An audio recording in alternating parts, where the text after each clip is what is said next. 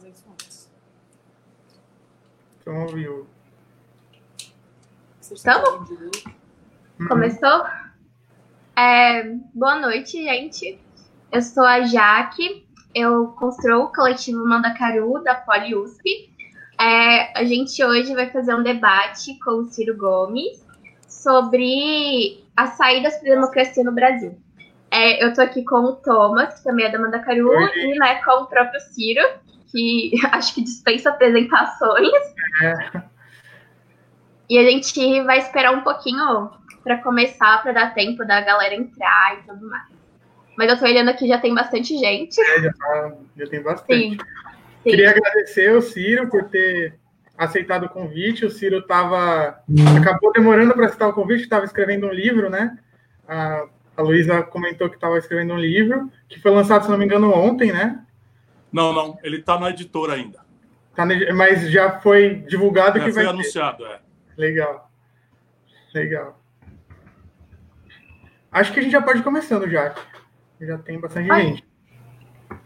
Tá, então é, a gente queria começar introduzindo um pouco né, do coletivo, do que, que a gente faz. É, nós somos um coletivo político da Poli e o nosso objetivo é justamente trazer mais politização para dentro da Poli.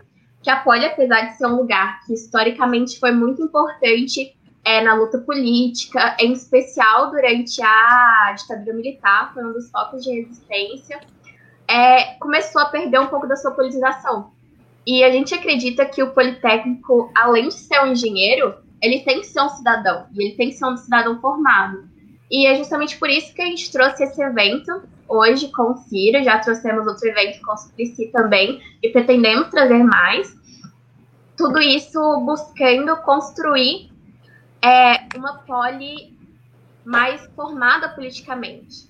Que, para que os futuros líderes, né? Porque os politécnicos vão ser líderes futuramente é, vão estar à frente de instituições, sejam elas públicas, sejam elas empresas, é, empresas privadas, e eles precisam ter esse conhecimento, que é uma formação que só a faculdade não dá pra gente.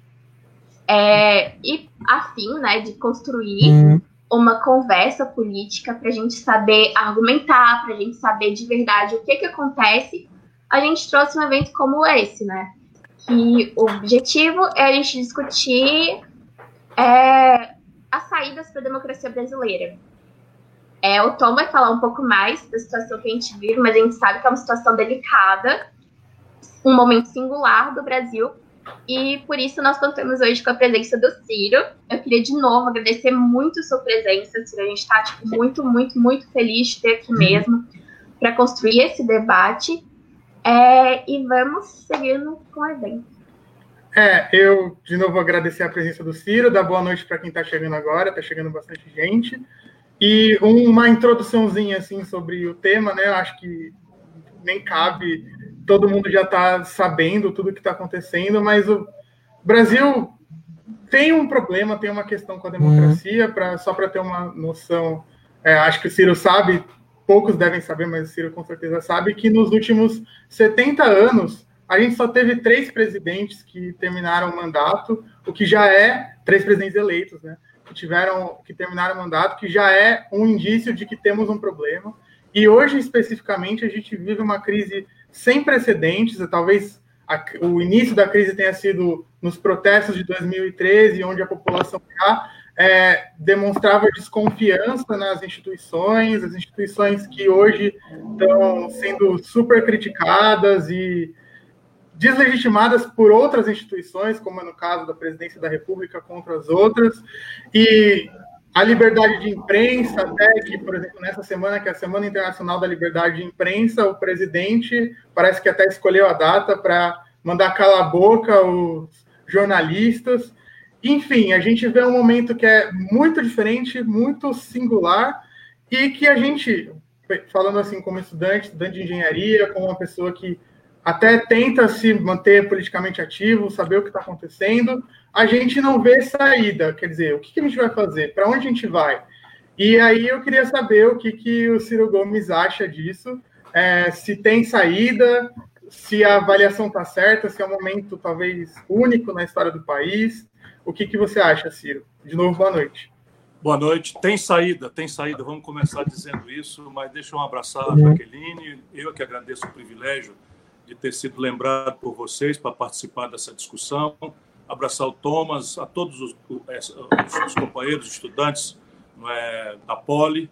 A Poli é uma escola extraordinária de tecnologia, de engenharia no Brasil, é, mas ela também já tem uma história de formação de quadros para a política brasileira alguns não são não, nem de ser tão mencionados, mas o Mário Covas é daí, né? Hum. é, um, é, uma figura extraordinária do Brasil, não teve a oportunidade de ser presidente da República, mas eu tive o privilégio de ser amigo dele.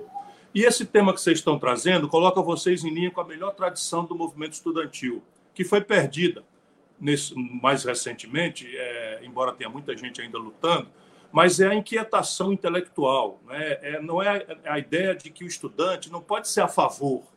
E, o estudante tem que perguntar, tem que questionar. Ele até pode ter simpatias, mas as entidades estudantis no Brasil, por média, foram cooptadas e foram transformadas não numa expressão dos coletivos dos estudantes, mas num mecanismo de propaganda do poder para os estudantes. Isso desmobilizou muito é, é, o movimento estudantil, que é a minha escola também. Portanto, eu fico muito feliz. Vocês devem chamar todas as correntes de opinião. É, o que pega é catapora, Covid, né, debate, ideias, só aquelas boas e é que fazer. Então, eu dizia para vocês que tem saída, mas o momento brasileiro é um momento muito grave. Não sei se vocês querem que eu já comece a, a, a vamos dizer, a, a minha análise do meu ponto de vista, mas é para a gente pensar juntos. O Brasil está vivendo, Thomas e, e Jaqueline, é, uma crise que tem três camadas, não é? cada qual mais grave e a mais pesada. A primeira camada é um legado que vem de fora para dentro. É uma crise da própria democracia representativa como tal.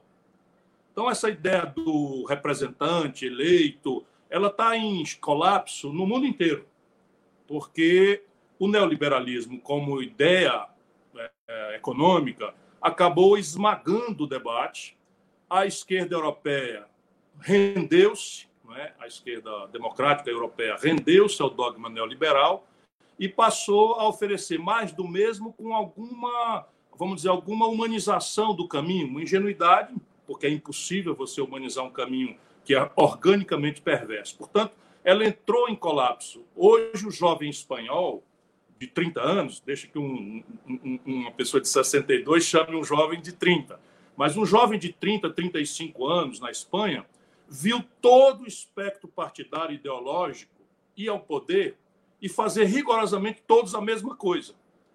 E na rua, esse jovem está numa, numa conta de quase 30% de desemprego aberto. E ele não viu acontecer nada. A economia estagnada e a Espanha acossada, como a Europa como um todo, acossada por ondas migratórias produzidas pela descolonização recente, até muito pouco tempo atrás, Argélia, Marrocos, é, enfim, eram, eram colônias, e quando a descolonização permitiu a dupla cidadania, a França provavelmente será o primeiro país europeu de maioria muçulmana. Então, isso é uma revolução. E as guerras atuais, né? toda a conflagração na Síria, conflagração no Líbano, a conflagração na Líbia, a conflagração, enfim, no Oriente Médio, no Oriente Próximo, no Irã, no Iraque, etc., toda essa conflagração produz uma tensão extra que acabou pegando a esquerda antiga é, no contrapé da deserção da luta e da ideia vã de humanizar o caminho neoliberal. Essa é a primeira camada, porque a velha esquerda brasileira fez a mesma coisa. Foi ao poder, não tinha projeto, aceitou o mainstream, ou seja, a, o domínio da, da, da coisa, eu estava lá, não é uma coisa que eu estou falando para acusar ninguém, nem bater ninguém. Estou fazendo uma análise da primeira camada da crise, que é a perda de confiança da população, e especialmente da população jovem, nos mecanismos da democracia representativa tradicional. Esse é um grande desafio. A segunda camada é que o Brasil, sem perceber, está sendo desconstitucionalizado. Ou seja, quando nós restauramos a democracia, o documento que formalizou isso foi a Constituição de 88. E ela, além de refundar as bases de uma democracia representativa, vigorosa, é, enfim, liberal, ela também criou entre nós a promessa de um estado de bem-estar social, muito ao modo do europeu. tem uma ideia generosa de que a saúde pública é um dever do Estado e é um direito da população sem qualquer tipo de, qualquer tipo de condicionamento, ou de renda, ou de complexidade, ou de custo. É uma ideia de que a educação é uma tarefa pública, gratuita, sem qualquer tipo de condicionalidade.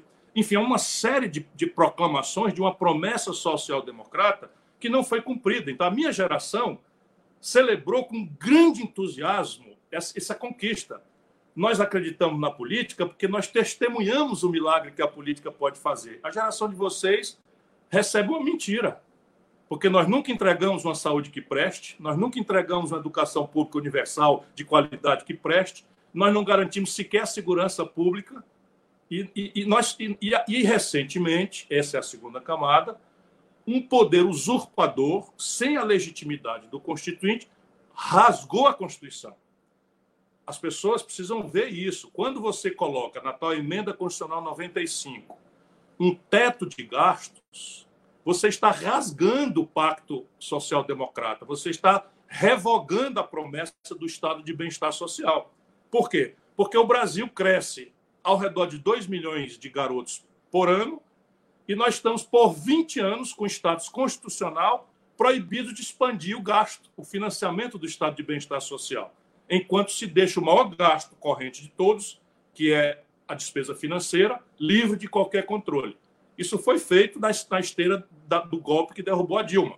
Então, aqui está a segunda camada. O país se desconstitucionalizou e há um poder constituinte usurpador, né, rezando por uma cartilha que não é aquela do povo brasileiro. O, o, vamos lá, vamos perguntar ao povo brasileiro, independentemente de simpatia partidária. O que, é que ele acha? que é o dever da saúde é um dever do Estado ou é um dever das empresas e individual? 90% do povo brasileiro, existem pesquisas que mostram isso, dizem que isso é um dever do Estado. O povo brasileiro quer que a educação seja uma tarefa pública, por 90%. O povo brasileiro considera por 80% que a liderança do desenvolvimento econômico e os efeitos disso na distribuição de renda, na desconcentração da, da, da, da, riqueza num país de tanta desigualdade, é tarefa pública. Portanto, a nação brasileira, por 90%, 80%, 85%, quer um pacto social-democrata, quer o estado de bem-estar social. E o constituinte usurpador, Paulo Guedes e sua banda, mas lá atrás Meirelles, etc., estão usurpando o poder constituinte e desenhando uma Constituição hostil ao povo brasileiro. Essa é a segunda camada, que é a perda de legitimidade do pacto fundamental do país. Isso daí, por exemplo, deriva em coisas muito práticas a hiperjudicialização da política. Na medida em que a política, que é a linguagem da democracia, não está conseguindo entregar ou está fazendo um trabalho do usurpador, né, a política vai acabar nos tribunais. Nós estamos assistindo aí as maluquices dos tribunais sendo chamados todo dia para resolver problemas do cotidiano do executivo e do legislativo. E a terceira, a eh, terceira eh, camada da crise é essa que nós estamos assistindo e que é a pandemia hipertrofia, que é a paralisia econômica, a produção de milhões de desempregados, 13 milhões de desempregados antes da pandemia, 38 milhões e 200 mil brasileiros na informalidade, invisíveis. Ninguém consegue nem saber onde eles estão ou quem são para entregar ajuda que o governo, a FOSPES, que nós fizemos uma luta no Congresso, não é para receber os 600 reais. A gente tem uns 20 milhões de brasileiros que a gente não sabe onde achar. Os coitados aí, invisíveis, porque o país aumentou para mais da metade a sua população empurrada para a informalidade. Não há precedente na história do mundo desse nível de informalidade que nós acabamos experimentando no Brasil. E as sequelas disso são para todo lado, para, para as maiorias. Por exemplo, 63 milhões e 200 mil brasileiros com nome sujo no SPC. Humilhados. Desses, 7 milhões de jovens como vocês que estão inadimplentes no FIES. E não vão dar conta para pagar porque a renda colapsou. Percebe? Então, essa terceira camada inferniza a vida do nosso povo e introduz alguns elementos que são péssimos conselheiros. O totalitarismo, porque o medo nunca foi bom conselheiro. E o povo brasileiro está com medo, não sabe o que vai ser amanhã, não sabe. Com o coronavírus, isso se dramatizou de uma forma muito grave.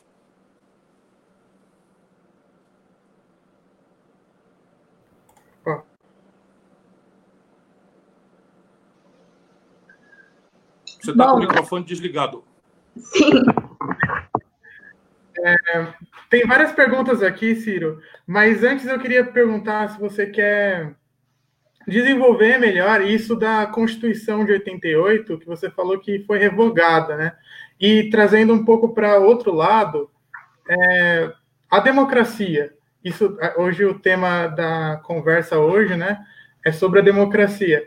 Mas você acha que a gente ainda vive numa democracia, ou seja, a democracia também foi revogada com tudo que aconteceu, com, com o impeachment em 2016, ou a gente ainda vive numa democracia? Porque tem muita gente que fala é, em graus diferentes de, de democracia, autoritarismo e como que no mundo de hoje as coisas ficam confusas até. Queria saber o que você acha. Então, a gente vive ainda numa democracia e qual seria, então, dado esse é, quadro que você colocou, a saída né, para essa situação? Caso a gente não, não esteja mais numa democracia, na sua opinião, é, como voltar, como recuperar?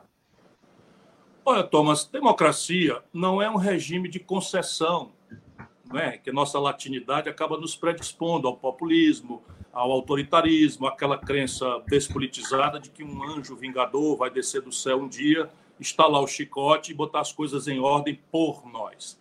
Isso não existe. Democracia é um regime de conquista. E essa conquista supõe um cidadão ativo, informado né? e, e, e, e organizado. Então, nesse, nessa dimensão, o Brasil nunca teve uma democracia qualificada. Nós somos uma sociedade, é uma democracia. Nesse momento, os protocolos formais, isso é que às vezes alguém não entende, porque a gente não pode usar as palavras para exagerar o argumento. Então, os uhum. protocolos formais do Brasil democrático, nós conquistamos de volta. Então, o presidente que está aí foi eleito por nós. Né? Eu violentamente lutei contra. Tenho lutado desde a primeira hora duramente contra. Mas temos, temos humildade, senão a gente não vai entender por onde nós vamos sair dessa encalacrada. 57 milhões de brasileiros em fração, irmãos nossos, concidadãos nossos, é, patriotas brasileiros, votaram nesta aberração que é o Jair Bolsonaro. Então, o protocolo democrático foi cumprido.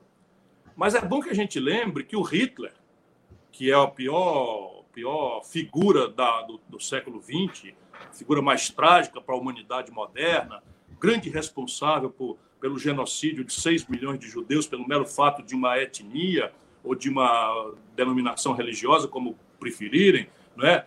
foram assassinados em câmara de gás, é? crianças, mulheres. E o Hitler foi ao poder na Alemanha pelo voto popular.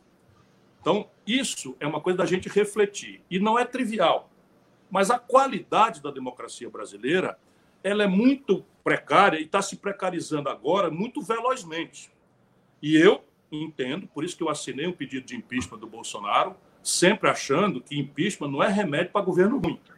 Impeachment é um remédio heróico para impedir um governo que tenha praticado dolosamente, ou seja, de cabeça pensada, crime de responsabilidade, que não é uma figura de retórica, também é uma coisa típica da lei. Então, o Bolsonaro cometeu crime de responsabilidade ao atentar contra o regular funcionamento das instituições, quando na porta do quartel do Exército, do Exército Brasileiro, portanto, criando no simbólico uma ferramenta de força violenta, emulou a volta do AI-5, o fechamento do Supremo Tribunal Federal, o fechamento do Congresso Nacional, né? e a intervenção militar com Jair Bolsonaro. Esses imbecis esses, esses amalucados que o Bolsonaro está excitando no Brasil, são muito imbecis. Se houvesse um golpe no Brasil, o Bolsonaro ia ser um dos primeiros que ia ser derrubado. Porque ele não ia fazer isso com um risco político extraordinário, sem nenhuma chance de reconhecimento internacional, para deixar esse louco aí. Porque se vão fazer o risco político, vão botar lá alguém não é? que, que seja minimamente são, sob o ponto de vista, pelo menos, das expressões simbólicas é, do falado, do, do, do, se comunicar, etc. Que o Bolsonaro é um, é um, é um bandido, bandido, é um reles bandido. O Bolsonaro cometeu crime de responsabilidade ao atentar contra a saúde pública diariamente. Ele, ele, ele violenta as, as, as orientações da Organização Mundial de Saúde, ele violenta as orientações do próprio Ministério da Saúde, inclusive com esse novo ministro, que é uma tragédia, mas não tem condição de não dizer que a única saída é o isolamento social. Né? Ele violenta quando ele próprio chega dos Estados Unidos numa comitiva que tinha 50 pessoas, 23 testaram positivo e ele simplesmente se recusa a entregar o exame, por uma única razão, é que o exame deu positivo. Só é uma razão para ele, ele negar, o, mostrar o exame. É que deu positivo, ele teve os sintomas leves, e por isso ele tem essa convicção imbecil, não é? aloprada, de que a estatística uh, é, é, vai ser igual a dele, não sabendo que se todo mundo tiver ao mesmo tempo, 5%, 3%, 4% vão precisar de respirador, vão precisar de UTI, o país não tem, como já está acontecendo, e as pessoas estão morrendo afogadas na porta dos hospitais, porque nem sequer os respiradores não temos. Já é o país de maior contágio do mundo, já somos o terceiro país em morte diária do mundo, e já, já somos um, um, dos três, e vamos virar um dos epicentros da, da pandemia, porque ele comete assim, reiteradamente esse crime de responsabilidade contra a saúde pública. E o terceiro é atentar contra a autonomia federativa, que também é crime de responsabilidade. Por isso eu assinei esse pedido. E a gente tem que vigiar, porque, na minha cabeça, ele está testando os limites para ver onde é que haverá resistência ou não. E aqui está o começo da pista das saídas. A primeira providência de todos os brasileiros que não estamos na alienação é dizer com muita clareza que haverá resistência. Que nós não vamos aceitar a violação do Estado de Direito Democrático, que haverá resistência. E não precisa explicar. Qual é a resistência? Diga de lá o que, é que você quer. Venham vocês, qual é, o, qual é a aberração que vocês vão praticar? Aqui no Ceará nós tivemos, que aqui ele faz para me, me, me provocar. Né? Então ele tem uma milícia organizada no Rio de Janeiro e está replicando essa milícia bandida nas PMs do Brasil. Então é uma turma que os filhos deles organizam e é uma turma da morte. Aqui eles resolveram fazer um agressivíssimo motim, com revólver na mão, máscara, mandando estudante correr para casa e fechando escolas, fechando universidade, fechando comércio. E nós enfrentamos. Nós enfrentamos o meu irmão, que é senador, levou oito tiros. Três tiros pegaram nele, dois no peito. Aqui só não morreu porque Deus é grande e ele foi salvo. Né? Mas a bala se alojou aqui na, a gente chama caixa de catarro, né?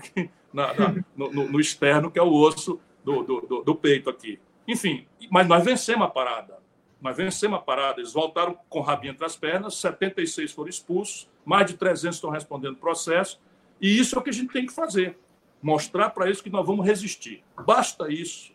E a gente guarda o protocolo democrático para organizar, e essa é outra grande tarefa, um grande, generoso, fraterno, porém franco, leal, sincero despudoradamente despreocupado de conveniências eleitoreiras sobre os rumos do país, especialmente do pensamento progressista. Por quê? Porque temos um problema aí. Qual é o problema? É que o mundo progressista, nós todos, somos ao poder no Brasil. O PT nos liderou 14 anos no poder. E depois disso, a maior crise econômica aconteceu. Esses números terríveis não foi o Bolsonaro que produziu. Foram produzidos todos na nossa constância. Nós temos o sistema tributário mais regressivo do mundo, ou seja, um sistema tributário que cobra muito mais da classe média e do povo pobre e não cobra nada de rico. Depois de 14 anos de governo autoditos, autorreferido de esquerda, porque faltou a compreensão ou aquela prática espanhola, europeia, de conservar o caminho conservador, conciliar, né, num, numa espécie de, de, de 80-20, 80%, 80 para os banqueiros, 20% para o povo e tentar ir fazendo as coisas andarem. Isso deu esperança, melhorou a vida de algumas pessoas, mas a expansão do crédito virou essa ressaca: 63 milhões de pessoas com nome sujo no SPC. O FIES virou essa ressaca: 7 milhões de garotos inadimplentes com nome sujo no SPC, sem poder fazer uma conta de celular. Percebe? É, é, é, um, é, é chocante. Ou a gente discute isso, e não é para remoer passado, nem nem, nem dores, nem, nem nos chibatear, mais do que a gente já, já, já foi chibateado. É para construir o futuro. Ou a gente reconcilia com o nosso povo. Eu falo muito com o pessoal do Rio de Janeiro. Falo muito.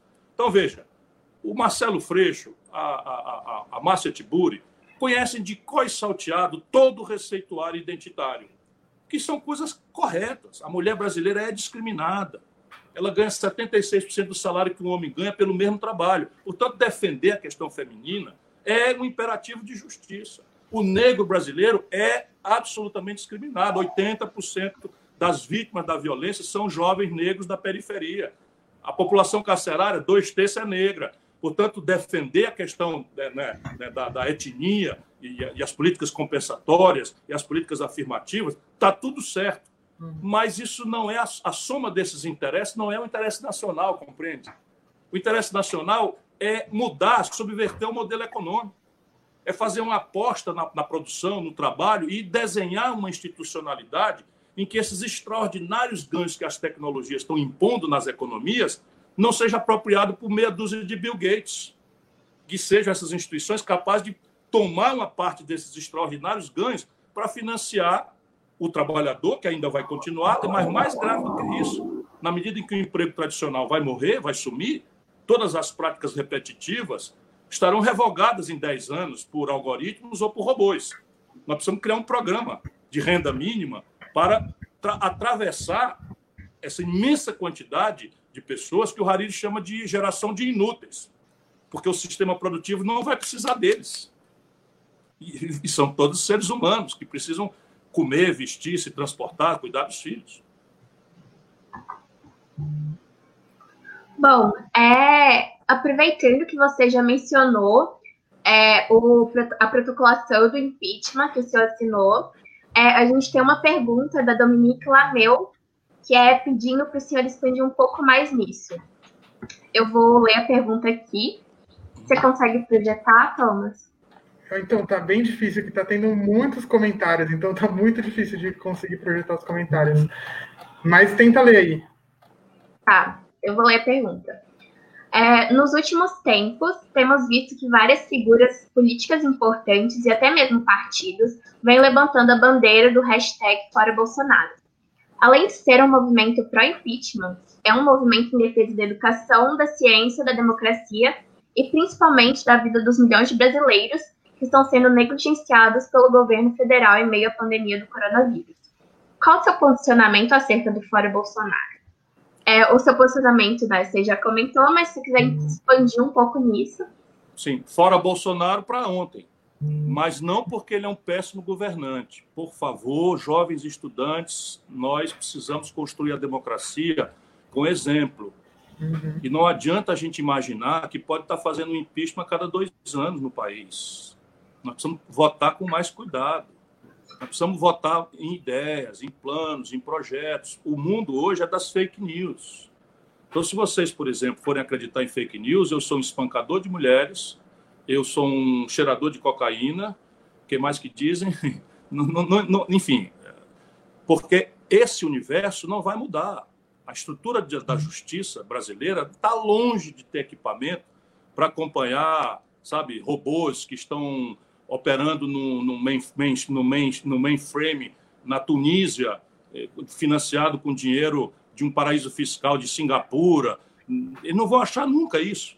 Portanto, mais gravemente, o cidadão e a cidadã precisam se precatar e saber que voto tem consequência. O Bolsonaro tinha sido, desculpa eu dizer para vocês, 28 anos deputado federal ligado a tudo que não presta na vida pública brasileira. Ninguém quis ouvir chocados não é, com, com a, debacle econômica que aconteceu nos últimos anos do governo do PT, chocados com a novelização escandalosa da corrupção em horário nobre das organizações de mídia do Brasil, né, o povo brasileiro votou com raiva. E a gente tem que ter humildade para entender isso e buscar se reconciliar com o nosso povo. Né? Quando o cidadão tinha uma microempresa no, no, no Morro do Rio de Janeiro, né, porque a vida melhorou, o crédito melhorou com o Lula, sem dúvida, e depois com a Dilma tudo foi tomado de volta, ele faliu e, foi com o nome dele para o Serasa, ele se considerou vítima de um estelionato. E eu, eu, Ciro Gomes, nunca vi um estelionato eleitoral tão grave quanto o que a Dilma patrocinou. E a orientação é do Lula. E isso tudo dói para caramba, porque nós todos lutamos por isso. Nós todos lutamos por isso. Mas dói muito ver isso que aconteceu, e eu só falo para a gente ter uma base racional de reconciliação com o nosso povo. Então, agora o Bolsonaro tem que ser afastado porque ele cometeu crime de responsabilidade, não é porque ele é um péssimo governante. Ele cometeu crime de responsabilidade quando atentou contra o regular funcionamento do Poder Judiciário e do Legislativo. Ele cometeu crime quando atentou contra a autonomia federativa e ele pratica regularmente e reincidentemente crime de responsabilidade quando expõe a população ao risco sanitário da morte. Só para vocês terem uma ideia, no plano que ele lançou, que o Mandetta lançou, estava a obrigação de entregar 2 mil leitos de hospital de UTI. Eles entregaram 350. O Brasil é o país que menos testa no mundo. E ele, todo dia, hoje, ele fez uma caminhada para constranger o Supremo Tribunal Federal a abrir o comércio, a abrir as atividades econômicas no auge da rampa do pico, em que o Rio de Janeiro colapsou, São Paulo está na iminência de colapso e mais 20 estados estão com dificuldades tremendas, porque a Covid está indo para o interior onde não tem leito de UTI, simplesmente, no caso brasileiro, 80 de cada 100 municípios não tem leito de UTI. Vocês imaginam o tamanho da tragédia que está vindo para cima da sociedade brasileira. Por isto, por esse cometimento de crime, ele tem que ser afastado. Agora, vamos explicar para o jovem que está nos acompanhando. O impeachment é um processo jurídico e político.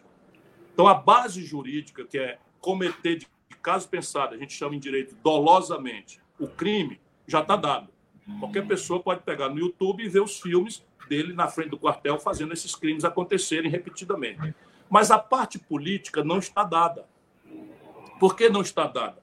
Porque funciona assim: o presidente da Câmara, por ato unipessoal, sem recurso nem prazo, despacha na folha capa do pedido de impeachment, que eu assinei, eu assinei o pedido de impeachment, portanto, fora Bolsonaro, eu estou pedindo formalmente, eu tenho parte nisso, porque sou vice-presidente nacional do PDT, o Lupes assina junto comigo, que é o presidente nacional do PDT. Então, nós somos parte legítima e nós fizemos isso com muita circunstância, demonstração e provas cabais. Mas o, o que é que faz o Rodrigo Maia? Bota em cima da mesa e nem diz sim nem não. Ele faz isso por quê? Porque é um canalha? Não. Ele faz isso porque ele é um político extremamente vinculado ao, ao mood, ao humor, as manhas do parlamento. E aí ele sabe que hoje, se ele der, prospera, se ele der prosperidade ao pedido de impeachment, o Bolsonaro vai ganhar. Por quê? Porque para tirar o presidente, a gente precisa ter dois terços mais um. E o que é que o Bolsonaro viu? O Bolsonaro viu que isso estava andando e ele está, então, comprando. E ele pensa que está comprando, mas essa turma não se vende, se aluga. Então, ele está alugando 200 deputados está tentando alugar 200 deputados. Esse mesmo Bolsonaro que na campanha disse que não ia fazer aliança com ninguém, enganando o povo, porque aliança é bom, não é ruim. Ruim é o cara dizer que não vai fazer aliança e depois fazer uma aliança na contramão do que disse. Isso aí é um estelionato grande. E fazendo aliança em nome de quê? Isso é que eu estou falando para o bolsonarista moderado, se existir algum. Não é? Meu irmão, o que é que o Bolsonaro quer do Congresso que o Congresso não deu? Qual é a proposta a bem do povo brasileiro que o Bolsonaro quer fazer e o Congresso não deixa? Não, então ele vai, para fazer esse benefício aqui, ele vai fazer ali, botar a mão no cocô, vai, vai sujar, porque infelizmente a vida pública é essa, blá, blá, blá, blá. Não existe essa proposta. Sabe por que, que o Bolsonaro está se agarrando com os porcos? Está botando a mão no cocô? Pelo poder. Porque ele está querendo alugar 200 deputados para não ser impedido. E o, e o, e o Rodrigo Maia Está esperando ver se ele, tem, se ele tem sorte ou não, se ele tem chance ou não de conseguir isso. E esses 200 deputados só vão para lá se cá embaixo na rua a gente ficar apatetado. Sabe? Porque esses deputados eles só têm um medo, um, de mais nada, do povo, na rua. Como a gente não pode ir para a rua, nós somos diferentes deles, nós, nós, nós protegemos a vida, né? nós seguimos a ciência, nós respeitamos a Organização Mundial de Saúde, nós temos alteridade, compaixão com o nosso próximo, nós vamos agora fazer um movimento virtual. O PDT com o PSB, a rede e o PV, nós estamos juntos. Nós vamos começar um negócio que nós estamos chamando de janela democrática. Logo mais a gente vai anunciar os detalhes. Nós vamos chamar o povo para fazer grandes manifestações pelo fora Bolsonaro na janela dos apartamentos. Né? Sem, sem fazer aglomeração, nós vamos fazer. Vamos ver se o povo brasileiro começa a agitar para a gente criar um ambiente na rua ou pelo menos nas janelas, né, para proteger o povo, em que esses tais 200 deputados vão fazer um cálculo. Eu meto a mão num dinheirinho roubado aqui, me acertando com o Bolsonaro, mas perca a minha eleição lá. Porque nós, o povo, vamos estar de olho e vamos estar mostrando que estamos na rua. Esse é o embate dos próximos dias. De novo, tem saída? A saída é por aí. Ó. Muitas saídas há. O Brasil, se preservar o protocolo democrático, as leis, as regras, as instituições, nós já já acharemos o caminho. E, Ciro, nessa linha, eu queria saber o que você pensa, tem até algumas perguntas né, nessa, nessa linha, perguntando do que, que o governo poderia estar fazendo para a economia, para os empresários durante a pandemia. E eu queria saber o que, que o senhor pensa do pós-pandemia. Quer dizer, o impeachment vai passar e depois do impeachment, o que aconteceria com o país? Quer dizer, muita gente, acho que tem até nos comentários falando, e o Mourão? É, então, como lidar com o que, que o governo deveria estar fazendo? E vamos supor que depois tira o governo, o que acontece com o Brasil? Bom, eu, eu tenho me dedicado a refletir profundamente, com detalhes, com números, e essa parte da minha reflexão é meio chata. É, vamos por aí, eu explico para vocês tudo. Aí, se Não, você achar que está muito comprido, você me interrompe, porque. Percebe? Então, repare: a Covid, que é esse vírus, ela tem algumas características para nós raciocinarmos juntos. Algumas são obviedades, ela não tem ideologia. Ela nem é de esquerda, nem é de direita, ela não obedece classe social, ela atinge rico, atinge pobre. Aliás, ela começa por atingir os ricos, porque, como é uma pandemia que começou em centros no estrangeiro, no Brasil, os primeiros contaminados foram os ricos que viajam para a Itália, para os Estados Unidos, que fazem turismo internacional e que fizeram essas festanças aí e tal, como aconteceu na Bahia, uma daquelas que foi a responsável por ter deflagrado, por exemplo, a pandemia no Ceará. Então, isso, se a gente entender, a característica desse vírus é não existe vacina, não existe vacina e não existe remédio. Então, Bolsonaro já abandonou a tal história da cloroquina e não sem desorientar muita gente. Muita gente morreu por conta dessa irresponsabilidade de um político idiota como o Bolsonaro ir para a televisão receitar remédio. O fundo do fundo do fundo do poço. Só que esse é um remédio que a pessoa que tem lúpus, artrite reumatoide, precisa usar. Quando o presidente da República disse que isso é a salvação da lavoura, o povo foi para a farmácia, comprou e os verdadeiros doentes de lúpus, de artrite, ficaram sem o remédio. E hoje está lá o Exército, o laboratório do Exército, com sei lá quantas toneladas de cloroquina inúteis. Isso é um bandido. O Bolsonaro é um canalha. Tá certo? Então, o, não tem remédio, nem tem vacina. Disso vai nos levando no. Vamos pensar juntos. Se não tem remédio nem vacina, só tem uma saída. Uma, não tem duas é o isolamento social radical. Por quê? Porque ele tem uma característica diferente da gripe H1N1, da influenza, da gripe espanhola no passado, que é a velocidade selvagem com que ele se propaga. E por conta das loucuras do Bolsonaro, o Brasil já é o país no mundo em que o coronavírus adaptou-se para ser mais veloz ainda do que em qualquer outro lugar do mundo. Aqui, cada pessoa infectada está infectando 2,8 pessoas, ou seja, cada infectado contamina 3. Então só tem uma saída: o isolamento social radical. E o isolamento social radical provoca um colapso na economia. Isso nos obriga, raciocinando juntos, a financiar esse isolamento radical, pessoas e empresas. Isso é uma obviedade, percebe? Que o mundo inteiro está fazendo e a gente tem que, no Brasil, pedir às pessoas para raciocinarem. E o isolamento é necessário por quê?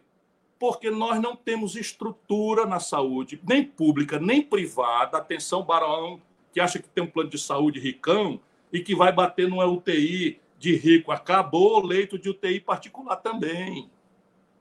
Não tem leito de UTI particular mais em Fortaleza, em Pernambuco, no Rio de Janeiro, não tem mais.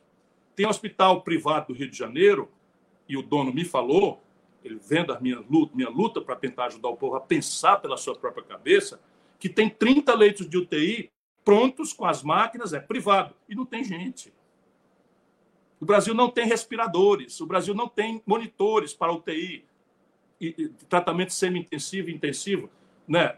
O Brasil, deixa eu dizer para vocês, se apenas um de cada 10, um de cada 100, não, 10 de cada 100, vamos lá, vamos fazer um raciocínio aqui. Se 10 de cada 100 brasileiros se contaminarem, nós somos um país de 208 milhões de habitantes, o que significa que nós vamos ter 20 milhões e 800 mil brasileiros contaminados. Todo mundo está dizendo que enquanto não fizer 70% de contaminação, não acaba a curva de, de, de epidemia. Eu estou falando um raciocínio para a gente pensar junto. Se cada 10 em 100 se contaminarem, nós temos 20 milhões e 800 mil brasileiros contaminados. Hoje nós estamos com 115 mil. E, evidentemente, isso tudo é falso. Nós estamos navegando no escuro. Nós somos o país que menos testa no mundo. Nós não sabemos aonde está a Covid. Mais de mil por cento é o registro de, de enterro com gente com causa indeterminada comparado com o mesmo período. Ou seja, é o Covid. Os especialistas falam aí na USP que pode ser de 10 a 12 vezes maior o número. Se nós temos quase 9 mil pessoas, e eu não tenho o número de hoje à noite, porque estão atrasando, se nós tivermos 9 mil pessoas e teremos 9 mil, 10 vezes dá 90 mil. Dá 90 mil brasileiros que já, já teriam morrido hoje. Porque o que nós estamos publicando é uma informação de duas semanas atrás. Portanto, frear a velocidade de contaminação é a única saída. E isso nos leva a outra. Isso paralisa a economia. Não tem que ter dubiedade nisso. Isso paralisa a economia.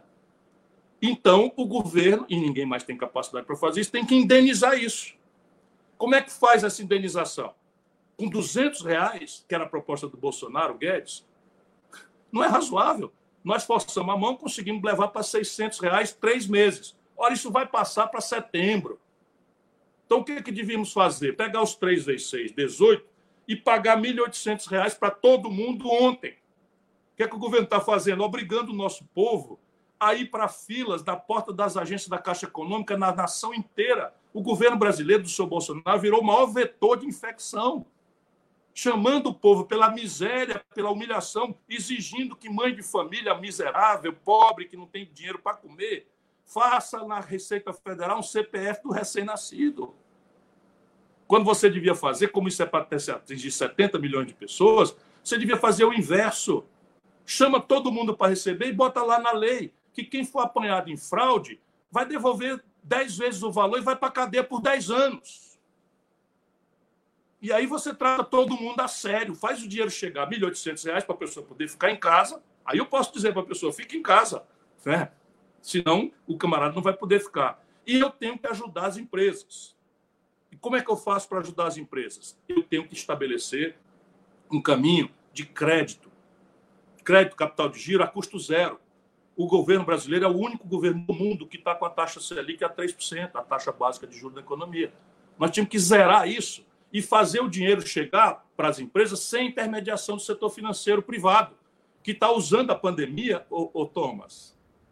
O, o, o, sistema financeiro brasileiro está usando a pandemia para ganhar dinheiro nas costas da tragédia do povo brasileiro. O governo deu 1 trilhão e 200 bilhões de reais de expansão de liquidez, eles aumentaram a taxa de juros e retraíram o crédito.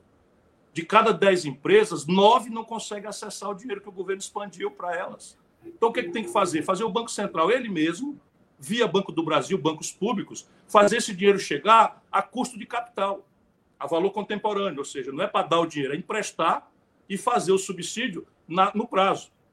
E isso é o que o mundo inteiro está fazendo. Não estou inventando nada. O Brasil precisa fazer. Tem dinheiro para isso? Eu não paro nisso, não é dizer só porque eu sou da oposição. Eu estudo dinheiro.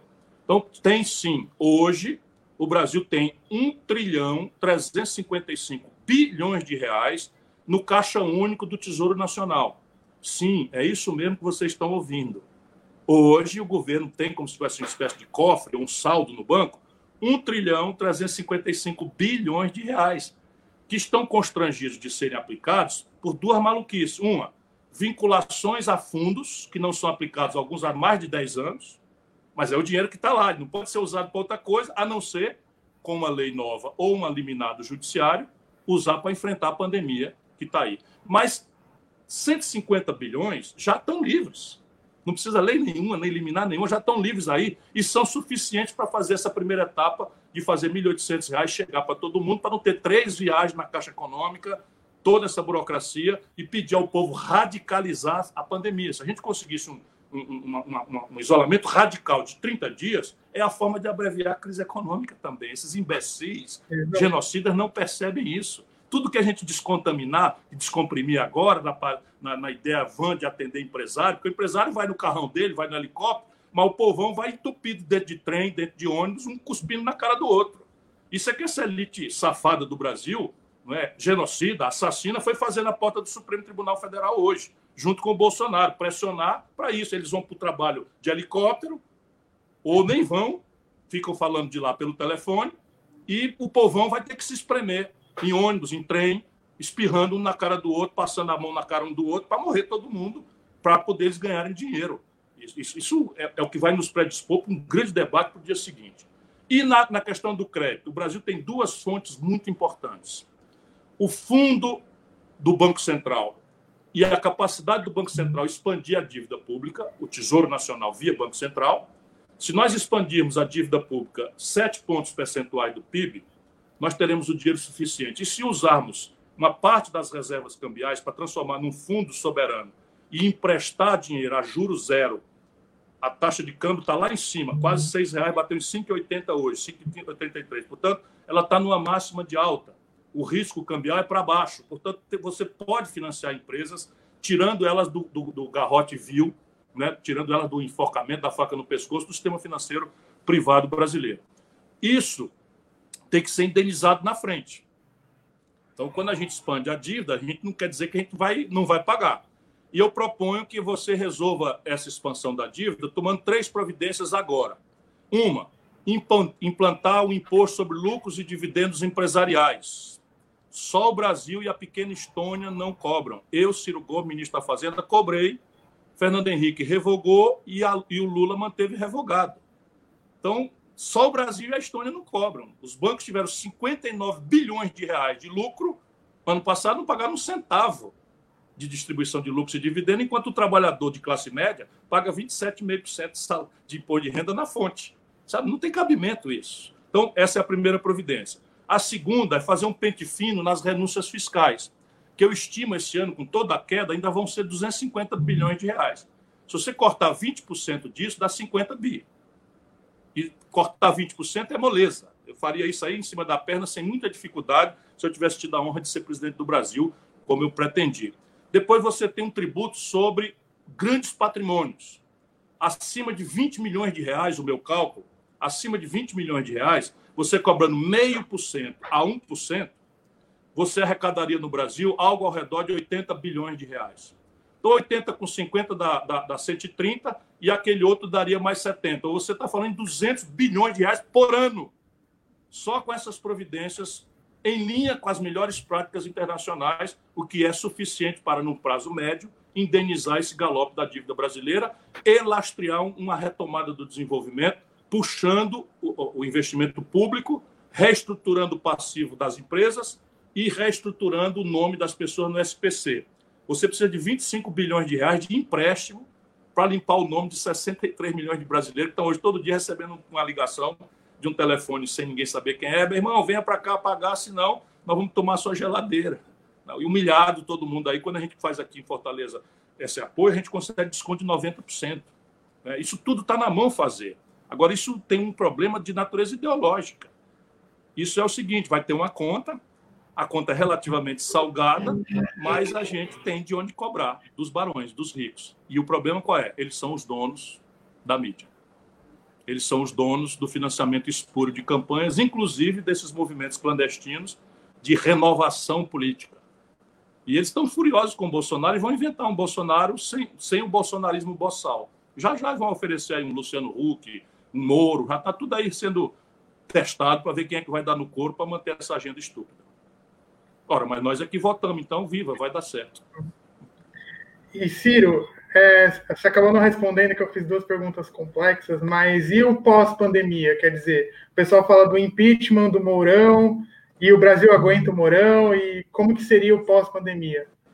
Olha, o Mourão é o vice-presidente da República eleito pela esmagadora maioria do povo brasileiro. Se nós fizermos o impedimento do Bolsonaro, ele toma posse na inteireza da sua autoridade de presidente da República. Então, o Mourão também conheço. O Mourão não tem preparo, o Mourão não é um oficial muito qualificado, é também ultra reaça, é, foi, foi um oficial indisciplinado, ele foi punido no, lá atrás por indisciplina. Enfim, ele, ele é ligado a coisa muito ruim na vida brasileira. Mas ele é o vice-presidente da República eleito pelo povo brasileiro. Portanto, se o Bolsonaro for impedido ou renunciar ou se matar, que eu espero que não aconteça, ou levar um tiro, que eu também espero que não aconteça, não é? Um tiro mortal, espero que não aconteça mesmo, não é? é o Mourão assume. Agora, é ele e na circunstância. Se o Mourão assumir, repare, Thomas, ele terá a lição do que terá acontecido para o Bolsonaro cair. Portanto, ele vai ter visto essa lição. Então, o que, é que ele vai fazer? Ele vai tentar botar a bola de novo no centro do gramado, Quer dizer, ó, vamos tentar começar o jogo de novo. E as pessoas acabam tendo a psicologia né, de, tá bom, então vamos começar o jogo de novo. Nós da Eu vou ficar em oposição, sem dúvida, dura. Mas, evidentemente, os pratos estão quebrados com o Bolsonaro. Para mim, o Bolsonaro é um bandido. Certo? Para mim, o Bolsonaro é um bandido. Eu não quero cumprimentar o Bolsonaro, não quero pegar na mão dele, porque é a mão de um assassino. Não é o caso do vice-presidente da República ainda. Né? Então, tudo bem. O vice-presidente assume, vai ter uma proposta de reforma tributária, quer discutir com a oposição, eu topo. Topo na hora. Topo. Vamos discutir um, uma, um conserto da economia brasileira destruída, como estará a partir de setembro, outubro desse ano, todo mundo vai ver. Vamos discutir. E eu vou lá, ponho as minhas ideias e tal. Tem diálogo, percebe? Isso é o que eu estou querendo dizer. Vai dar certo? Duvido. Duvido muito.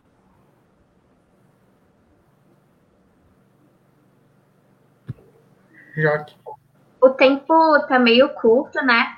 Então a gente vai fazer a última pergunta e aí depois, se você quiser, logo depois de responder a pergunta, a gente vai fazer a frase de encerrar, a fala de encerramento.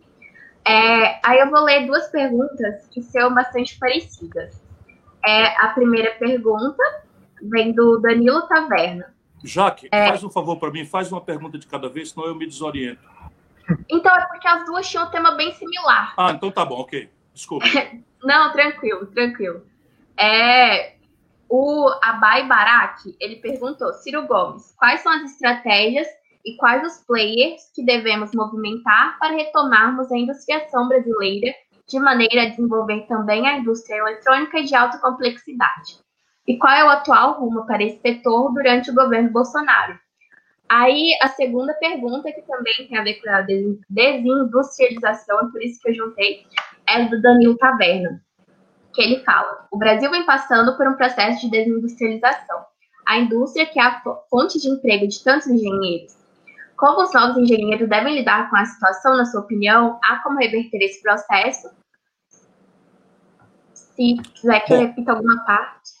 Não, não, eu entendi. É, isso é uma pergunta muito, muito importante e vai em linha com o, com o Brasil antes da pandemia e especialmente com o Brasil depois da pandemia. Quer dizer, primeira grande questão é de natureza quase ideológica e modelar. E a pergunta que se faz é: é possível a uma nação de 208 milhões de pessoas que aspiram com todo o direito consumir o padrão moderno que as tecnologias sofisticadas oferecem e pagar isso importando do estrangeiro, pagar isso com produtos de nenhum valor agregado in natura? petróleo bruto, minério de ferro in natura, boi, frango, bode, é, soja? Essa é uma pergunta básica, essa, essa conta ela não fecha. E essa é a grande tragédia, porque o Brasil, em 1980, um terço da nossa, do, do nosso, do nossa riqueza, do PIB brasileiro, era industrial. Em 1980, ontem. Naquela data, o nosso, o nosso produto industrial era sei lá, quatro, cinco vezes maior do que o produto industrial da China. A indústria brasileira era, em 80, maior do que a soma da indústria da China, de Singapura, do Vietnã e da Coreia do Sul juntas. Ontem, hoje a China sozinha já deve ter 15 vezes a, a produção industrial brasileira. É o mesmo mundo. São as mesmas injustiças, as mesmas aberrações, as mesmas assimetrias competitivas. E o Brasil, que em 80 era um terço do PIB industrial, hoje está caindo de 10.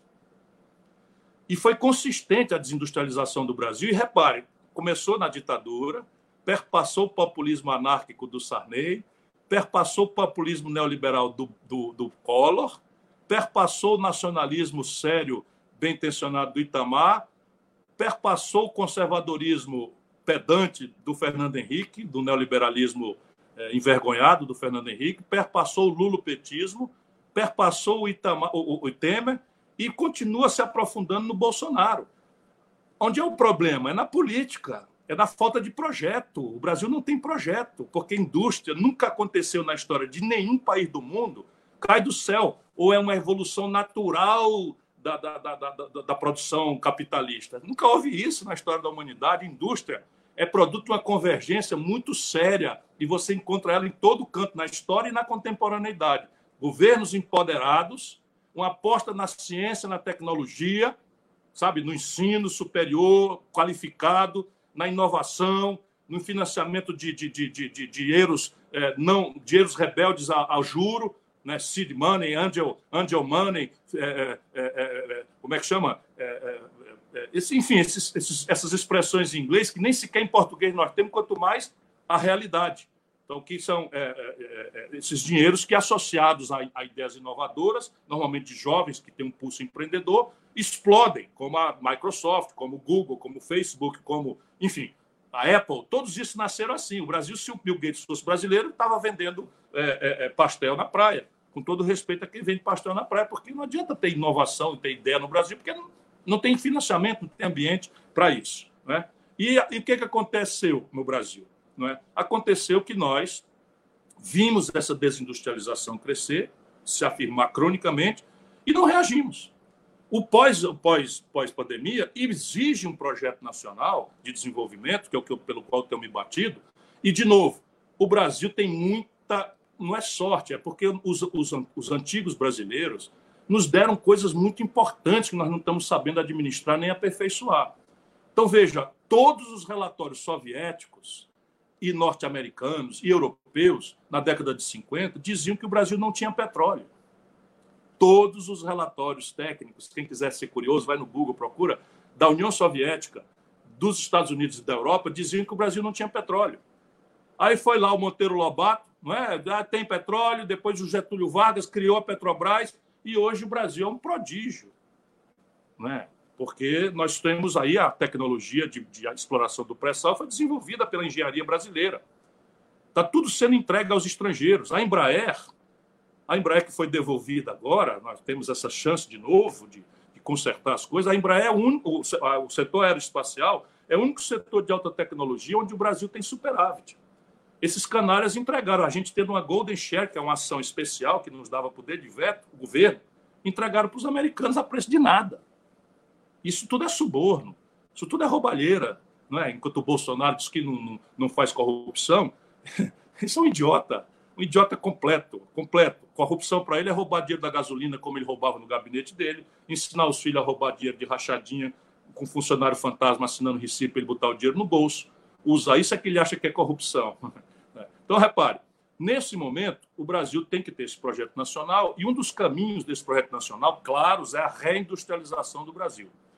Claro que nós temos que ter um olho agora no terceiro milênio, porque a indústria tradicional, que nós ainda temos uma necessidade de empurrar para crescer, não vai nos responder ao desafio do desenvolvimento futuro, da nova forma de ocupação do talento, da inovação, da capacidade. Portanto, nós temos que ter uma agenda do século XX, que é a reindustrialização do país, como uma agenda do século XXI, que é a economia digital, que é a economia da inteligência, que é a economia, enfim, pós-industrial.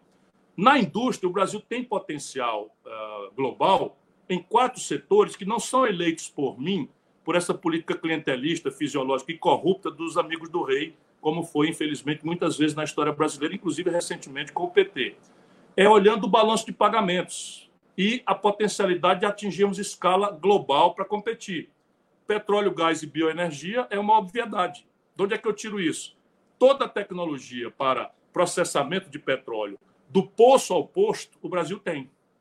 Nosso mercado interno já nos dá uma escala de partida e uma economia global baseada em agregação de valor em petróleo, na, no refino, no pós-refino, polímeros, novos materiais, enfim, isso está na mão do Brasil fazer. A, a bio, bio, bio, bioenergia, de biomassa, de, de, de, de coisa, a Unicamp aí em São Paulo que também é uma universidade estadual extraordinária de São Paulo, tem tecnologias extraordinárias para tirar, tirar uh, enfim, combustível de, de, de, plantas que a gente não supunha que foi, que são plantas que dão no sertão semiárido do Nordeste. Ou seja, está tudo aí. Basta ter um governante ocupado e não um astronauta perdido na noite, perdido na, na, na órbita de Marte, que é o nosso Marcos Ponte, que também não sei como ainda está demorada aí, e a, os, toda a estrutura de ciência e tecnologia, bolsas de estudo, programas de iniciação científica, tudo sendo destruído, o ministro da Educação lunático, bandido também, enfim, essa é a tragédia brasileira. O outro complexo industrial da saúde. Agora, minha vida fica menos difícil. Caramba, nós estamos importando máscara e equipamento de proteção para os profissionais de saúde, a quem eu quero homenagear, pedindo a Deus que a todos cubra de muita proteção e bênção, enquanto essa gente, eu ia dizendo um palavrão aqui, vai, vai insultar enfermeiro dentro na, na Praça dos Três Poderes, um vagabundo que ganha dinheiro dessa Damares, que é outra bandida, né, lá do Ministério da, do, dos Direitos Humanos, ela está contratando os nazistas todos para lá. Essa nazistinha que está nesse, nesse Brasil 300 também era assessora dessa Damares. Ela, essa carinha de picareta dela, não sei o quê, ela é uma bandida perigosa, está contratando o ativismo nazista todinho lá com dinheiro público, orientada pelos filhos do Bolsonaro, que é outra quadrilhinha que o mundo vai conhecer. Já já eles vão pagar muito caro por tudo isso. Pois bem, Complexo Industrial da Saúde, o Brasil, na mesma hora que precisou, desenvolveu um respirador na Universidade Estadual da Paraíba, não é? outros, outros reagentes, a Fiocruz, a Fundação Oswaldo Cruz, a, a, a, a nossa, nosso Instituto Butantan, a Unicamp, a, a USP. Então, todo mundo está fazendo. O que falta é o caminho de tirar isso da universidade para o empreender. Para, isso exige governo. Depois, o complexo industrial do agronegócio. Ô, ô Thomas, o Brasil é o maior produtor mundial de proteínas. Se somar as vegetais e as minerais, e, e, e a proteína mineral não existe, proteína vegetal e animal, não é? nós vamos ter aí uma um explosão, pois mais da metade dos custos de produção da maior agricultura do mundo vem do estrangeiro. Não existe uma fábrica de fertilizante no Brasil, a não ser aqueles que a Petrobras tinha e está fechando. Uma no Mato Grosso do Sul, outra no Paraná, estão fechando para entregar para as multinacionais e o Brasil pagar por um saco de milho em Santa Catarina um saco de cimento de milho, 300 reais. Quando uma saca de milho de 60 quilos, ele vende por 45, 50, 60 reais. Por quê? Porque o valor agregado da semente a gente entregou para a multinacional e deixa o valor nenhum da baixa, da baixa agregação de valor para remunerar o trabalho e a produção do nosso povo. Então, outro caminho. Isso também tem escala global, potencial pelo tamanho do Brasil. Depois você tem o complexo industrial militar, complexo industrial da defesa. Veja, vê se pode o Brasil, com dinheiro público, desenvolver essa joia que é o KC-390.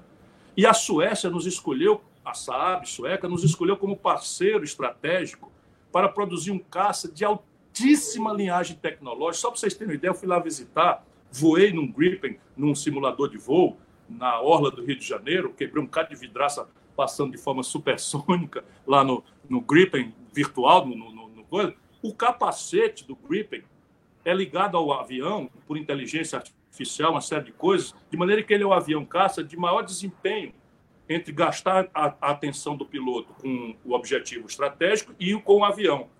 Praticamente ele só fica prestando atenção no objetivo estratégico, o avião faz tudo sozinho. Esse capacete ia ser produzido no Rio Grande do Sul, por transferência tecnológica. Sabe o que está acontecendo agora? Uma empresa brasileira que estava fazendo foi comprada pela Suécia. Estão invertendo. O Brasil vendeu tecnologia para a Suécia nós vamos ficar só com o Gripen, né, que tem aplicações civis da maior relevância em microeletrônica, e tudo isso é um potencial monstruoso que o Brasil já tinha e nós estamos entregando, destruindo. Ou seja, tem saída. Se você olha para o Chile, se você olha para o México, se você olha. Não tem saída. O Brasil tem. Tem saída. Agora vai exigir uma mudança política profunda, o que nos obriga, inclusive, a virar uma página dos nossos afetos o que não é fácil. Né? Tá certo, Silvio. Queria então agradecer, o Vicente aqui está me cobrando já. Queria agradecer a sua não, presença. Se querem continuar mais um pouquinho. Acho que se o senhor quiser, dá. sabe, eu, eu, o Vicente está cuidando de mim, mas eu estou feliz com vocês. Só pergunta séria. Legal. Aqui quer fazer mais uma pergunta, então? Sim, eu acho que eu vou ler uma pergunta. É, a pessoa que mandou essa pergunta mandou a pergunta várias vezes, eu acho que ela está bem interessada na resposta. É sobre a reforma administrativa. A Lara Carvalho pergunta: Ciro, hoje o deputado e presidente da Câmara, Ricardo Maia, informou que após a pandemia, a saída urgente será retomar a votação das reformas, principalmente a reforma administrativa. Gostaria de saber sua opinião sobre a urgência da reforma administrativa, especialmente no que toca à situação do servidor público. Olha, chega a ser quase cretino, para não dizer criminoso, você falar em reforma numa hora dessa. Deixa eu dizer de novo: nós estamos com uma pandemia em que o Brasil já está escalando os primeiros lugares em matéria de mortes no mundo.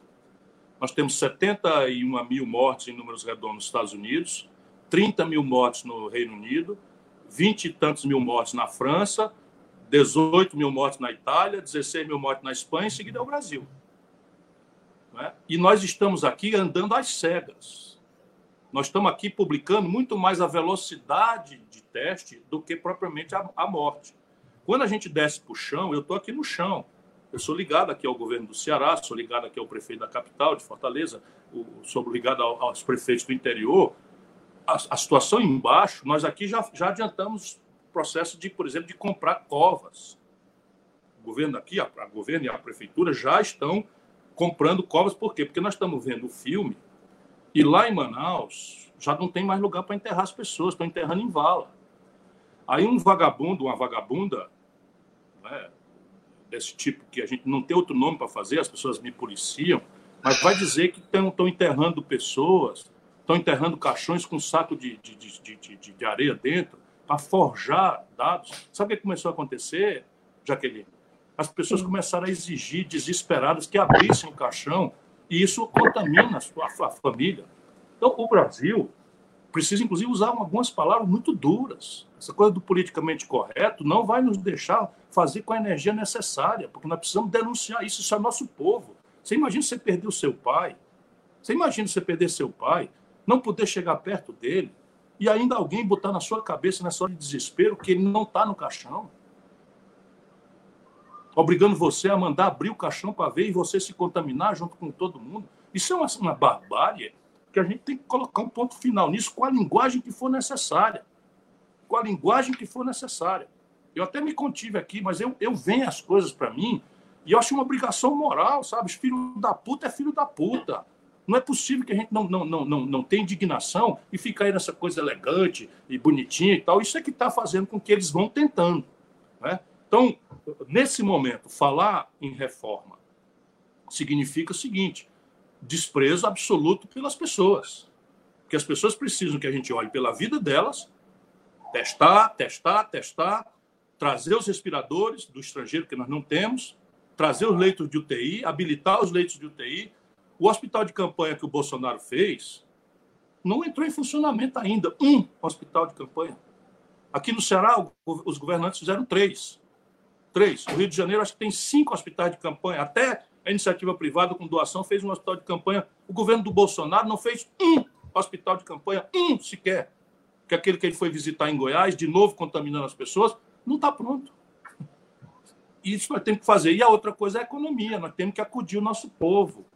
Não é possível você concentrar as pessoas em filas desumanas, criminosas, na porta da Caixa Econômica. Aí alguém vem me cobrar, está ah, falando mal dos funcionários que nada a ver com funcionários, os funcionários são outras vítimas disso daí. Mas como é, como é, que pode a gente dizer que precisa isolar as pessoas e dizer, mas para você isolar vai receber 600 reais entra naquela fila ali de noite, de madrugada, e fique um conversando com o outro e contaminando o outro até morrer para receber o que é uma coisa que é imperativo, que é uma obrigação do governo. Então, veja, é, falar em reforma no Hora com Mulher, nós não, não, não aceitamos. Deixa eu dizer para vocês, nós do PDT temos a força porque nós fizemos um grande acordo operacional, e o Rodrigo tem cumprido a palavra, que é só entra em votação aquilo que for consenso na base. Na base, não, no, no parlamento todo, com a oposição. Então, vai votar o orçamento de guerra. Nós somos contra uma série de coisas, mas nós somos minoria. Fomos lá, diminuímos as bobagens, atenuamos, contivemos os danos que podemos conter e votamos. Mas na hora que quiser botar na pauta qualquer assunto que não seja acudir o povo na questão da saúde, acudir o povo na questão da renda, nós não aceitamos que seja votado.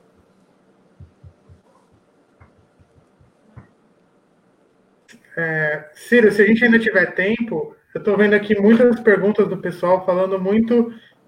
Você falou do projeto, da questão, da, da necessidade de ter um projeto para o país, né?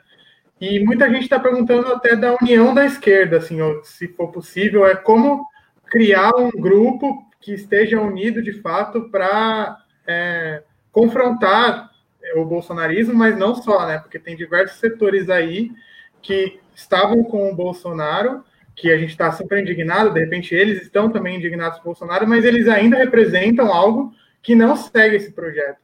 Então, eu queria saber quais são as suas perspectivas panorama, no panorama político para uma união, ou pelo menos uma colaboração em conjunto no sentido de um projeto nacional. Veja, eu vou dar a minha opinião. Com toda humildade, aceito as críticas e quero que elas sejam feitas num ambiente respeitoso e fraterno que, infelizmente, o PT não cumpre. O bolsonarista fanático, Bossal, tem a contrapartida do petista fanático, Bossal, que também é igualzinho. O Bolsonaro pode bater na mãe, pode, pode, pode chamar Jesus de palavrão, pode andar nu na rua, o bolsonarista fanático relativiza, defende, bate palma e chama de mito. O Lula pode fazer as aberrações que quiser fazer, bater na mãe, chamar, enfim, Jesus de palavrão, pode fazer tudo. Também o petista fanático relativiza, empacota e é mito. E isso vai matar o Brasil. Eu estou pedindo para apostar na inteligência do povo, pedindo, vamos raciocinar juntos. Então, unidade é o imperativo da luta, porque nós somos diferentes. O PT, para mim, esta não o PT, que tem muita gente boa, mas essa burocracia corrompida do lulopetismo, culto à personalidade, despolitização radical, populismo rasteiro, né? isso tudo aí é parte do problema. Foi aquilo que eu disse, os nossos afetos vão ter que ser mexidos se a gente quiser ajudar o país a achar o futuro. Não é olhando para trás. Para trás nós apenas temos as lições amargas de onde nós, onde, aonde nós fomos levados com esta maluquice. Ou as pessoas esquecem que o Lula enganou a população que era candidato. O Lula enganou a população dizendo que era candidato. Usando boa fé, o justo carinho que uma, uma, parte grande do povo tem por ele, o Lula enganou a população até 40 dias antes da eleição, dizendo que era candidato. Quando a lei né, do, da ficha limpa, que ele botou em vigor contra a minha opinião, dizia que quem estava condenado em segunda instância não podia ser candidato. Então, todo mundo real, ele sabia que não era candidato. Aí faz o estédio, levar aquela bando de gente lá na porta do TSE para garantir o registro do Lula inelegível foi declarado inelegível, aí pega e escolhe, escolhe o Haddad. Tudo bem, o Haddad. Qual era a experiência anterior do Haddad dois aninhos antes? Não tinha completado dois anos. Tinha perdido a reeleição no cargo de prefeito de São Paulo para o Dória e tirou 16% dos votos. Perdeu na classe A, na classe B, na classe C, na classe D, na classe E, todos os bairros elegantes, em todos os bairros de classe média, todos os bairros pobres de São Paulo. E chamou o Marcos Lisboa, que é um Paulo Guedes piorado, do ponto de vista de ortodoxia, para ser o ministro da Fazenda, botou no programa dele, meu irmão, vai lá ler o programa do, do Haddad, para ver por que, que eu não apoio essa gente. Nunca mais. Botou lá a autonomia do Banco Central. Sabe o que é a autonomia do Banco Central? É você tirar metade das soluções que eu apresentei para o Brasil estão inviabilizadas se você entregar o Banco Central para o controle dos banqueiros. Formal. Sabe que a autonomia do Banco Central é o Bolsonaro botar um cara e o próximo presidente não poder tirar. É isso que a gente quer? Pois isso foi o que o Haddad prometeu para fazer a bajulação do baronato financeiro brasileiro a quem eles serviram. Então, o PT, essa burocracia corrompida, esse culto à personalidade, para mim, faz parte do problema. Agora, quer dizer o quê? Nós estamos brigando. Vamos lá, eu assinei um pedido de impeachment. O PT ficou contra. Ei, você que é militante petista, o Lula orientou o PT a ficar contra o impeachment do Bolsonaro. Então, tem um pedido meu, do PDT, assinado. A PSB assinou um pedido de impeachment, a rede assinou um pedido de impeachment, que é a Marina Silva, essa figura extraordinária, que quer ver o cão e não quer ver o PT. Por quê? Porque foi vítima de fake news, de difamação, sabe, de depravação, de mentira, tudo financiado igual o bolsonarismo boçal. A Marina não quer nem ouvir, não quer ouvir falar nessa burocracia lulopetista e tem toda a razão. Ela foi muito agredida, como eu tenho sido, só que eu sou casca grossa. Ela é muito doce, muito delicada, e eu vou na canela também, porque eu me garanto, sabe qual é? Eu não tenho rabo de palha e eu conheço a história do Brasil. Os erros históricos do PT eu testemunhei de perto. O PT ficou contra o Plano Real, o PT ficou contra o Itamar, o PT ficou contra o Tancredo Neves, o PT ficou contra a Constituinte brasileira essa Constituição que nós estamos agora agarrados defendendo, o PT recusou-se assinar por obstinação do poder, pelo poder a qualquer preço, e quanto antes melhor. Fazia parte do petismo lulista, o quanto pior melhor. Sabe o que era o colégio eleitoral, gente boa? Vocês são muito jovens. Era a possibilidade de encerrar a ditadura de 64, numa transação muito hábil, em que o Tancredo Neves vem para o colégio eleitoral montado pela ditadura, em cima da contradição. Pois bem, o PT ficou contra pelo PT, Lula, o Maluf tinha sido presidente eleito para merdalhar o Brasil. E eles se anteciparam o projeto de poder deles. São erros históricos. Agora encheu. Você imagina o impedimento da Dilma, que nós chamamos de golpe, foi feito por quem? Foi feito pelo Senado Federal. Quem era o presidente do Senado Federal que fez o golpe que afastou a Dilma? Renan Calheiros. Sabe com quem o Haddad estava contra mim nas eleições de 2018? Agarrado com quem? Com Renan Calheiros. Aqui no Ceará, nós demos dois terços dos votos contra o impeachment. Corremos todo tipo de risco. Dois terços dos votos. Pois bem, o PT ficou com o, o, o, o Renan Calheiros, que presidiu o Senado quando o golpe foi praticado pelo Senado Federal contra a Dilma. Percebe? Chega, não dá mais. Então, essa unidade que o PT fala é uma unidade de subserviência, porque nem abrir um debate, a gente tem debate. Para que é, o, que é o, a unidade? Vamos lá, vamos derrubar o Bolsonaro pelo, pelo impedimento, dentro da lei, dentro do Estado de Direito Democrático. Eles estão contra. Sabe por quê? Porque o Lula prefere o Bolsonaro para enfrentar como já mostrou lá atrás. O Lula preferiu o Bolsonaro do que eu. E esse é um problema, porque há muito afeto. Eu sei que tem muito afeto, e eu compreendo isso, mas unidade política eleitoral com eles, nunca mais. Eu envolvido. Nós estamos construindo uma unidade. PSB, Partido Socialista Brasileiro, Rede da Marina, o, o, o, o PV e, e, o, e o PDT, nós quatro, estamos caminhando juntos temos uma conversa muito boa em muitos lugares com o PCdoB. Outro erro histórico do Lula, o Flávio Dino, essa figura de grande qualidade que elegeu-se governador do Maranhão, nós apoiamos. O Lula fez uma intervenção no PT para apoiar a Rosiana Sarney contra o Flávio Dino. Então, percebe, o camarada é tão forte, tão poderoso, tão popular que se autoriza e está cercado de puxa-saco. Ninguém diz, ô Lula, se manca, porra te compenetra, tu passou da conta de abusar, de cometer erros estratégicos graves contra o país. Ou alguém acha que existiria o bolsonarismo boçal se não fosse a debate econômica e o escândalo generalizado do governo do PT? Vamos pensar juntos. Será que existiria o bolsonarismo fanático, boçal, fascista, se não fosse o colapso econômico produzido pelo PT e o escândalo generalizado produzido pelo PT? Gente boa, unidade, com Palocci. Palocci era o braço direito do Lula, comandou a economia brasileira, eu confesso, roubou 100 milhões de reais e devolveu. E aí eu que vou ter agora, vamos chegar, vamos para 2022, unidade, todo mundo, unidade, unidade. Aí vem o Moro, candidato, e o Lula vai impor um, um mandado dele, e o Moro vai dizer, olha, o Palocci era do PT, meteu 100 milhões de reais no bolso, devolveu o dinheiro. Valdemar Costa Neto, vocês estão esculhambando o Bolsonaro, era chefe do DENIT no governo do Lula. O, o, o outro aí, que é o, o, o Roberto Jefferson, vocês estão esculhambando o Bolsonaro, tinha o Correio do governo do Lula. Percebe? Ou a gente vira essa página, o país está ferrado. E a hora agora não é de calcular conveniência, é de falar a verdade. E deixar que a inteligência do povo brasileiro nos ajude a achar o caminho.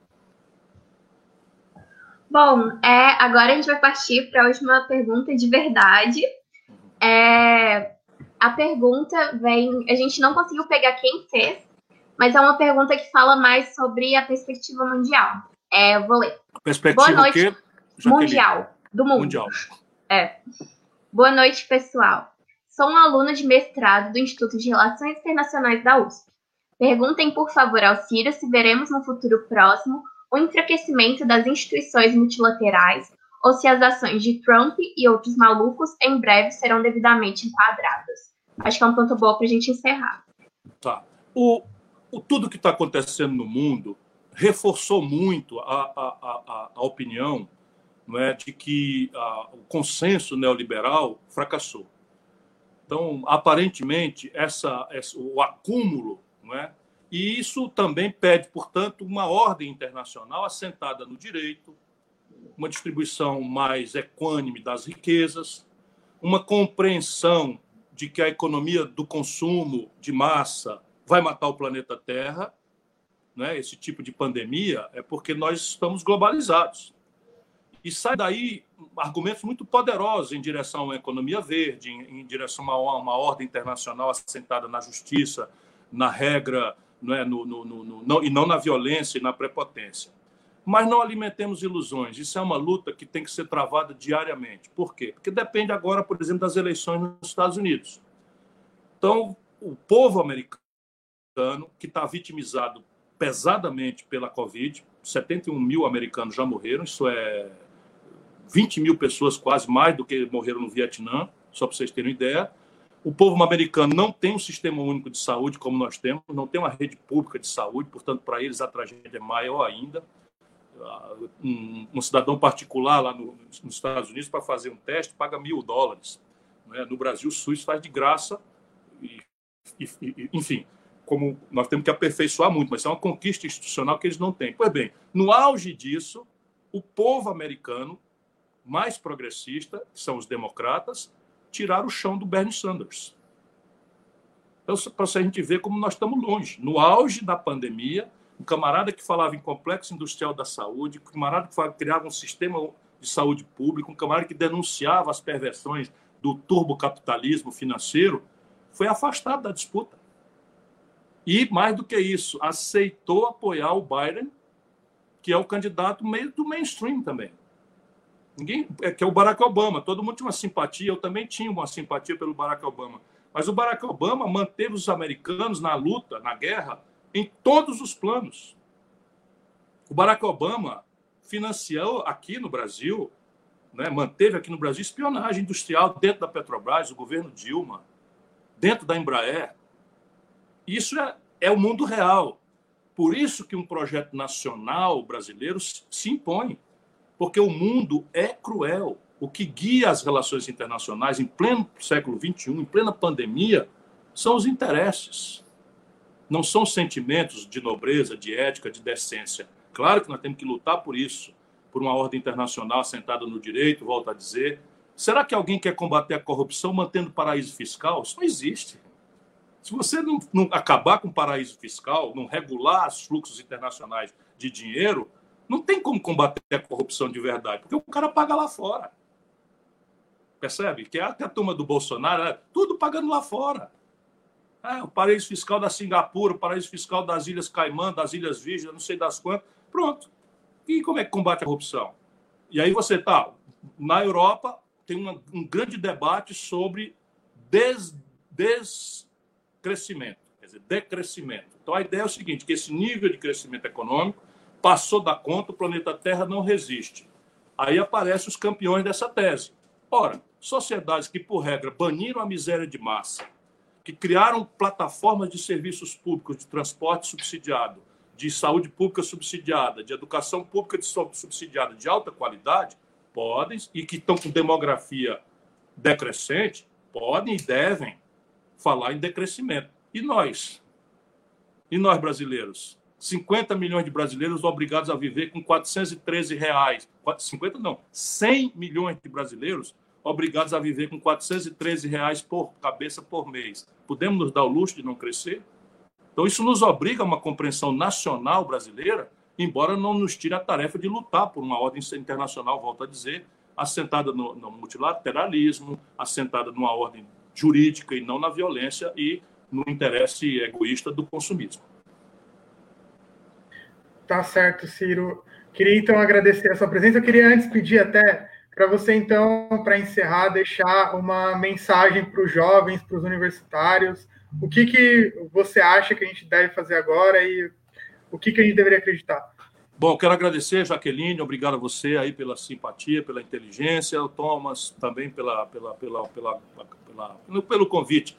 E está na mão de vocês. Não é negócio de futuro, né? é o presente. Está na mão de vocês, porque a minha geração, volto a dizer, acredita no milagre que a política é capaz de fazer, porque nós vimos isso acontecer.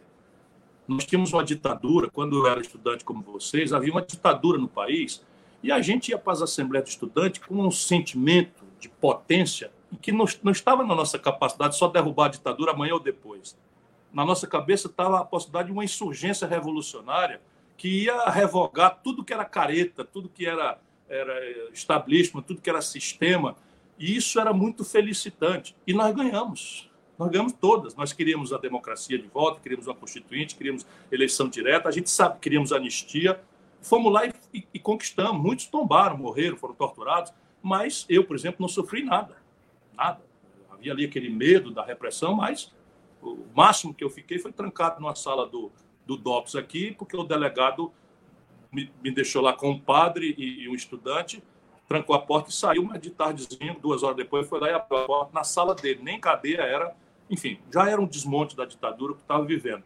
Mas hoje não, hoje o inimigo é mais difuso, é menos claro. Então isso obriga vocês a terem uma visão crítica de tudo e de todos, sabe? Uma visão crítica de tudo e de todos. Exigir que a aposta seja na inteligência, porque se a gente for apostar nas emoções, na religiosidade do povo, sabe, nos, nos fetiches eh, autoritários do salvador da pátria, nós estamos ferrados. Esse negócio de culto à personalidade, isso é o fim da, da, do planeta. 208 milhões de pessoas, só tem um cara. Percebe? O petismo não percebe a loucura que é isso. 30 anos depois, 208 milhões de habitantes, só tem um cara. E se ele errar? E se ele errar ou ele não erra? Eu dei aqui um conjunto de erros históricos. E isso está na mão de vocês. Participem, sabe? Não engulam um pacote de ninguém, não, não, não aceitem ir pela cabeça de ninguém.